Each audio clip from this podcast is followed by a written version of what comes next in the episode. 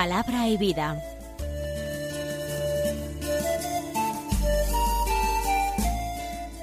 Con el padre Manuel Horta, desde Sevilla.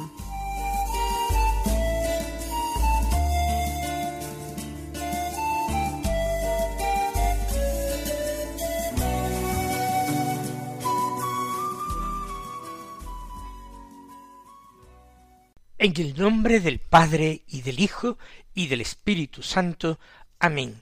Alabados sean Jesús y María. Muy buenos días, queridos amigos, oyentes de Radio María y seguidores del programa Palabra y Vida.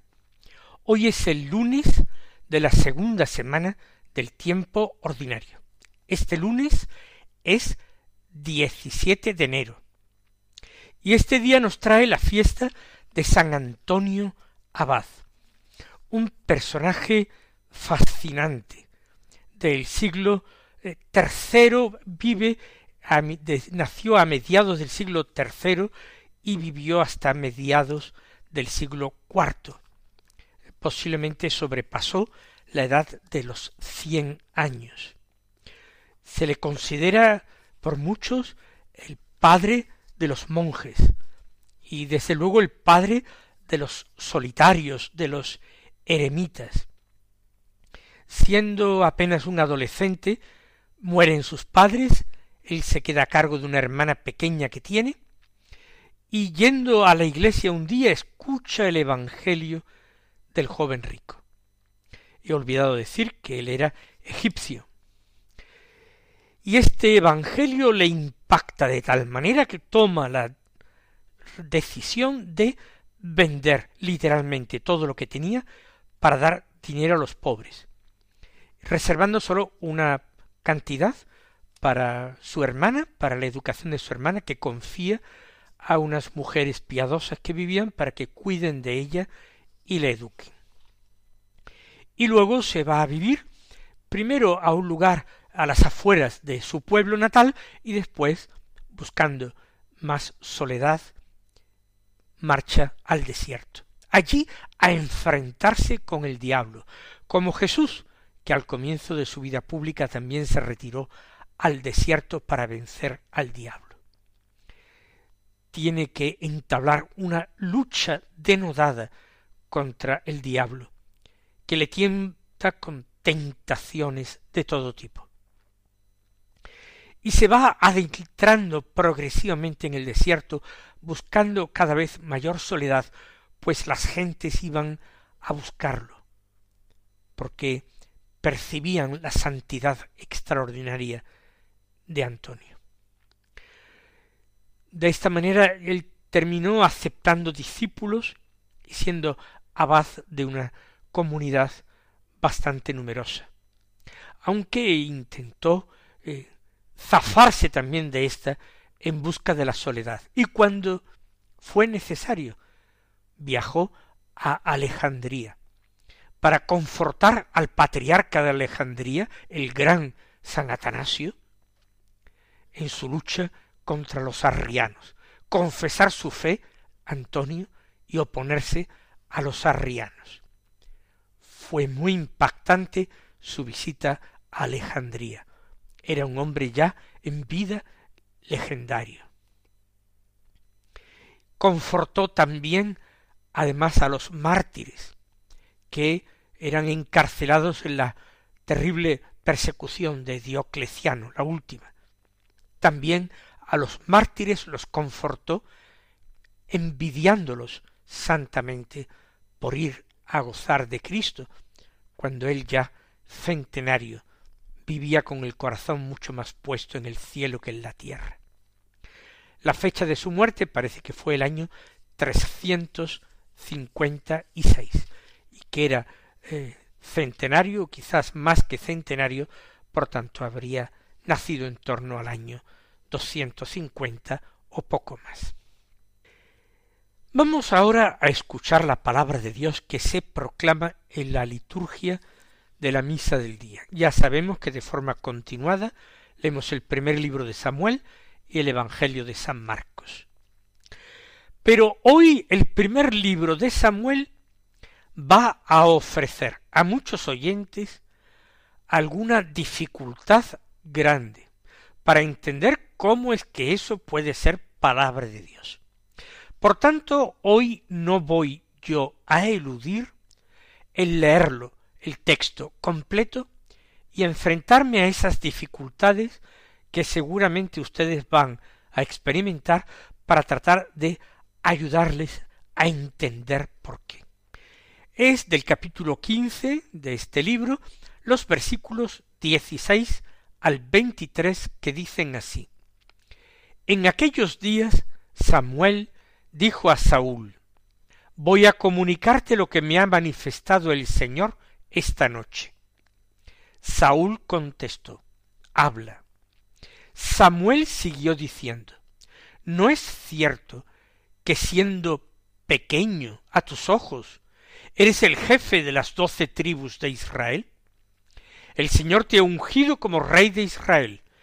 El Señor te envió con esta orden. Ve y entrega al anatema a esos malvados amalecitas y combátelos hasta aniquilarlos.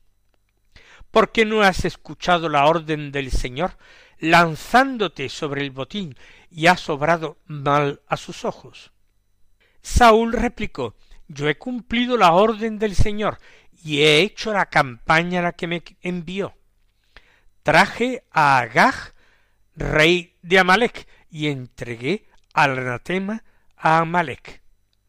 El pueblo tomó del botín ovejas y vacas, lo más selecto del anatema, para ofrecérselo en sacrificio al Señor tu Dios en Gilgal.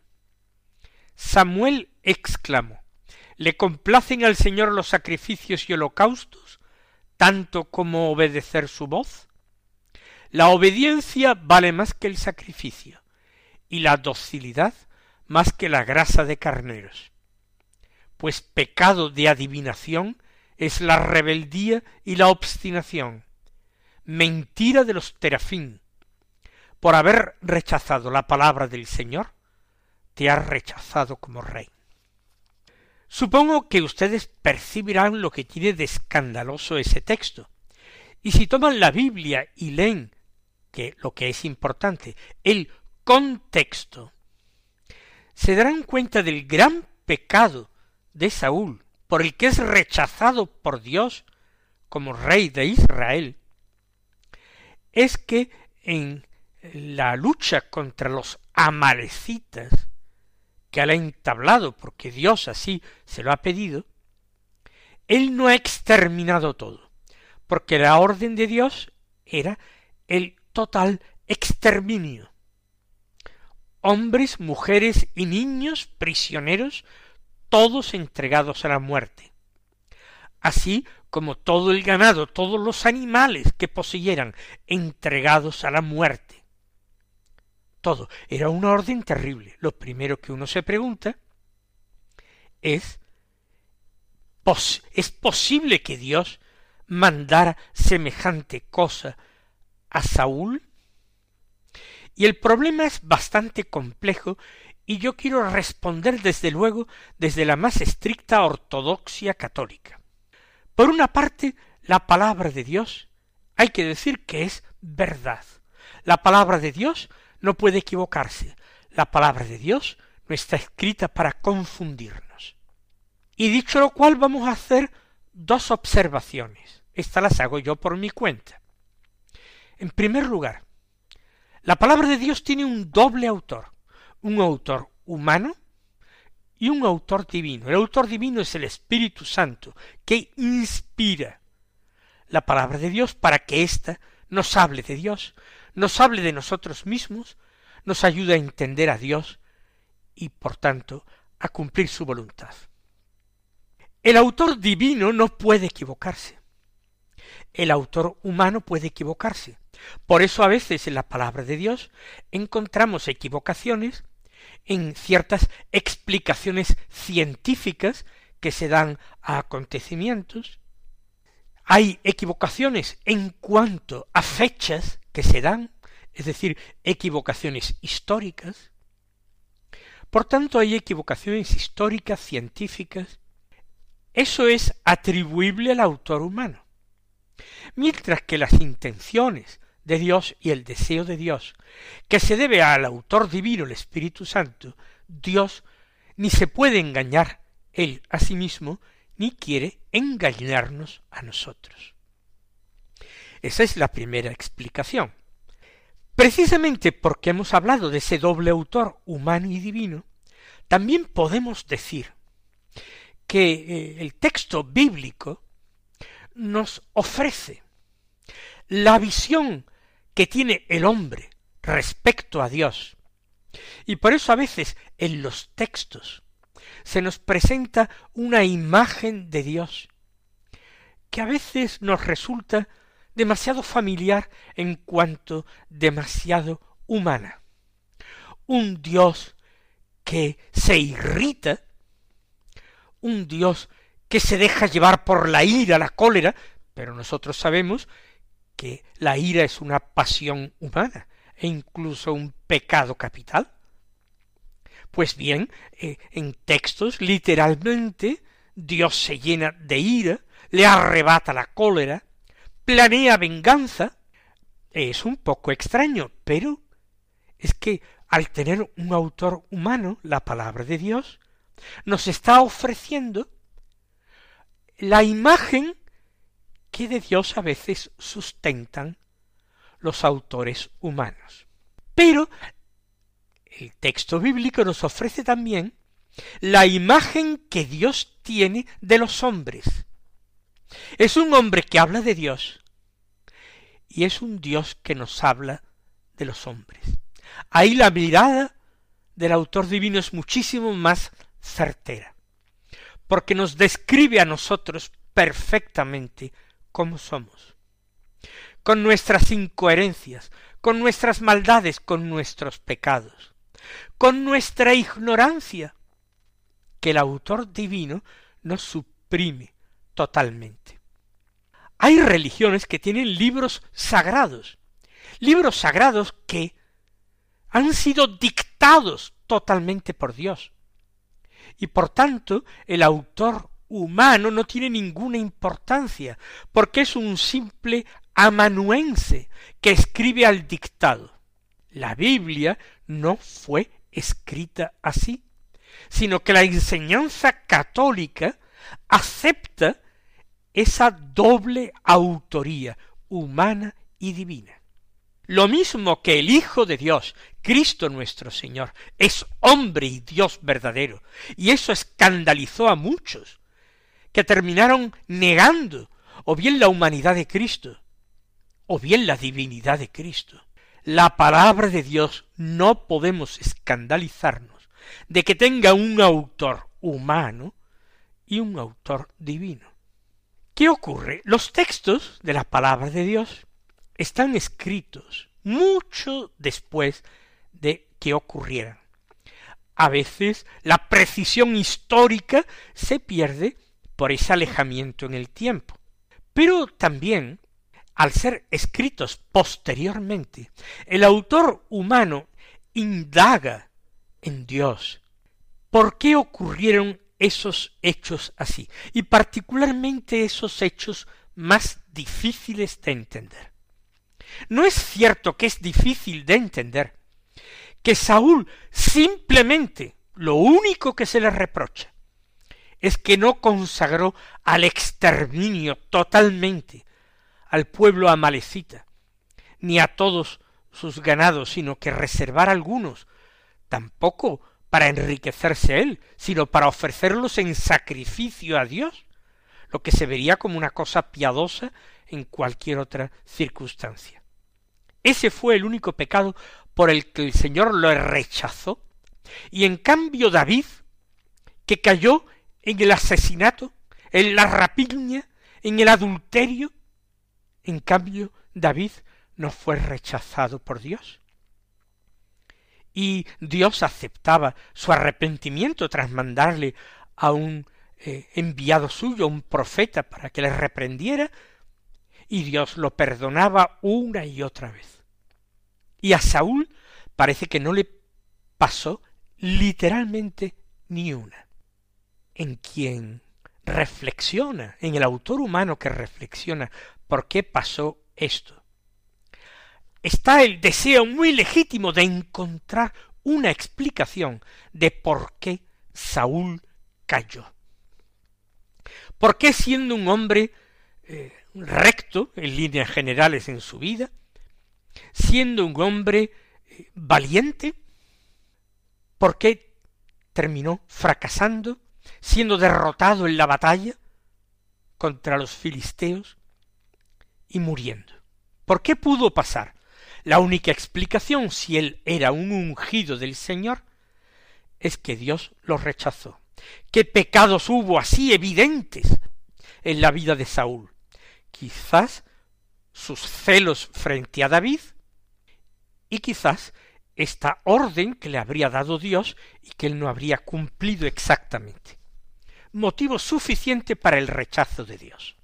Pero ahora vamos a enfrentarnos a la cuestión más espinosa. Entonces Dios quería el exterminio de todas aquellas personas, muchos de los cuales serían indefensos, y personas capturadas en la batalla, y niños y mujeres. ¿Dios podía querer realmente eso? Yo les doy la respuesta con total claridad y contundencia. Y la respuesta es no. Sabemos que todo el Antiguo Testamento tiene una clave de lectura y de interpretación. Y esa clave de lectura y de interpretación es Jesucristo nuestro Señor. Y son los textos del Evangelio y del Nuevo Testamento los que nos ayudan a entender y a interpretar el Antiguo Testamento. ¿Acaso Jesús en el Evangelio no realizó él mismo esta interpretación necesaria descubriendo lo que había en el corazón de Dios? Cuando, por ejemplo, repitió en el sermón de la montaña tantas veces aquello de habéis oído que se dijo a los antiguos. Pero yo os digo que se dijo a los antiguos ojo por ojo, diente por diente, pero yo os digo no hagáis frente al que os agravia. Si uno te abofetea la mejilla derecha, preséntale la izquierda. Jesús nos dio a conocer cuál era la voluntad de Dios. ¿Qué es lo que hay de verdad entonces en este texto escandaloso? Pues que la voluntad de Dios era que el pueblo de Israel no buscara caminos intermedios, no pactara con los enemigos, porque los enemigos eran enemigos del alma, eran enemigos de su fidelidad a Dios, que Amalek iba a ser una constante tentación en la vida de Israel. Dios no quiere que se pacte con los enemigos. Dios no quiere que yo hoy pacte con el mundo y trate de buscar, por una parte, ser políticamente correcto y estar de acuerdo con todo el mundo y al mismo tiempo ser fiel a Jesucristo. No es posible servir a dos señores. Ni se puede servir al dinero y a Dios, ni se puede servir al mundo y a Dios, ni se puede servir a la carne y a Dios. Y uno puede, no puede convertirse en súbdito del príncipe de este mundo, que es el diablo, y al mismo tiempo pretenderse siervo y amigo del Señor. No, nada de tibieza. No, en absoluto. Dios nos quiere siempre en ese en esa decisión tajante, radical, con él y contra sus enemigos. Evidentemente para el pueblo de Israel en aquel momento Amalek eran sus enemigos, pues entonces hay que estar en contra de los enemigos de esa forma radical hasta exterminarlos. ¿Lo quería Dios? No. Lo entendieron así incluso un hombre de Dios como podía ser Samuel. Sí, así pudo entenderlo perfectamente Samuel. Y en el fondo tenía razón. Había comprendido lo que Dios quería, pero no la forma en que Dios quería que el rechazo de Israel al mundo, al demonio y a la carne fuera de ese modo. No sé si ustedes me comprenden, pero yo les aseguro que mi respuesta, quizás eh, simplificando las cosas, porque sé que entre los oyentes no hay especialistas, por tanto yo tengo que tratar de simplificar para hacerme comprender por todos. Pues les aseguro que mi respuesta es plenamente católica y que de ninguna manera yo me estoy oponiendo a la inerrancia de la Sagrada Escritura, ni a la inspiración de la Sagrada Escritura. Al contrario, estoy defendiendo la validez de este texto de la palabra de Dios. Y estoy, en ese sentido, defendiendo a Dios de posibles malas interpretaciones. Porque Dios no ha cambiado desde el Antiguo al Nuevo Testamento. Yo no caigo en la herejía de algunos, que rechazaron el Antiguo Testamento porque lo veían incompatible con el Nuevo, afirmando que en el Nuevo se manifestaba un Dios que era amor, y en el Antiguo Testamento ese Dios que se manifestaba era totalmente distinto, y por eso había que rechazar todo el Antiguo Testamento, ni mucho menos. El Antiguo Testamento, incluso en estos textos difíciles, nos está enseñando verdaderamente lo que Dios quiere de nosotros, lo que Dios espera de nosotros. Pero Él nos ha dejado y nos ha enviado a su Hijo Jesucristo como Maestro para todos los hombres, como víctima de propiciación por nuestros pecados, para ayudarnos a abrir los ojos y entender. El texto nos está dando también un diagnóstico, una radiografía de cómo es de cómo son los hombres de todos los tiempos y cómo ellos no encuentran otra solución a veces más que la violencia, más que el derramamiento de sangre, más que eh, el, el ataque incluso también a los débiles, a los inocentes. Eso forma parte también de todos, también de los miembros del pueblo de Dios porque el pueblo de Dios es santo, porque el Cordero inocente derramó su sangre para purificarlo y limpiarlo de todo pecado. Pero los miembros del pueblo de Dios, no el pueblo de Dios que es la Iglesia, pero los miembros que formamos parte de este pueblo de Dios, somos pecadores y muchas veces estamos cegados por las pasiones, por los pecados, y no sabemos hablar bien de Dios. No sabemos hablar bien de Dios siempre, porque no nos tomamos el tiempo de preguntarle al Señor que nos ilumine, que nos dé su corazón para ayudar a entenderle. Así, de esta manera, no convirtiéndonos en especialistas de la palabra de Dios, que tiene que haberlos, pero así a veces caemos en perplejidades que nos llevan al final a dudar de todo y a pensar que la palabra de Dios puede ser puesta en entredicho, incluso las palabras del evangelista o del apóstol San Pablo o del Apocalipsis o de los hechos y empezamos a dudar de todo. Vamos a tratar de entender la palabra de Dios, vamos a captar su mensaje y vamos a tratar de convertirnos llevando este mensaje a la vida. Mis queridos hermanos, el Señor os bendiga y hasta mañana si Dios quiere.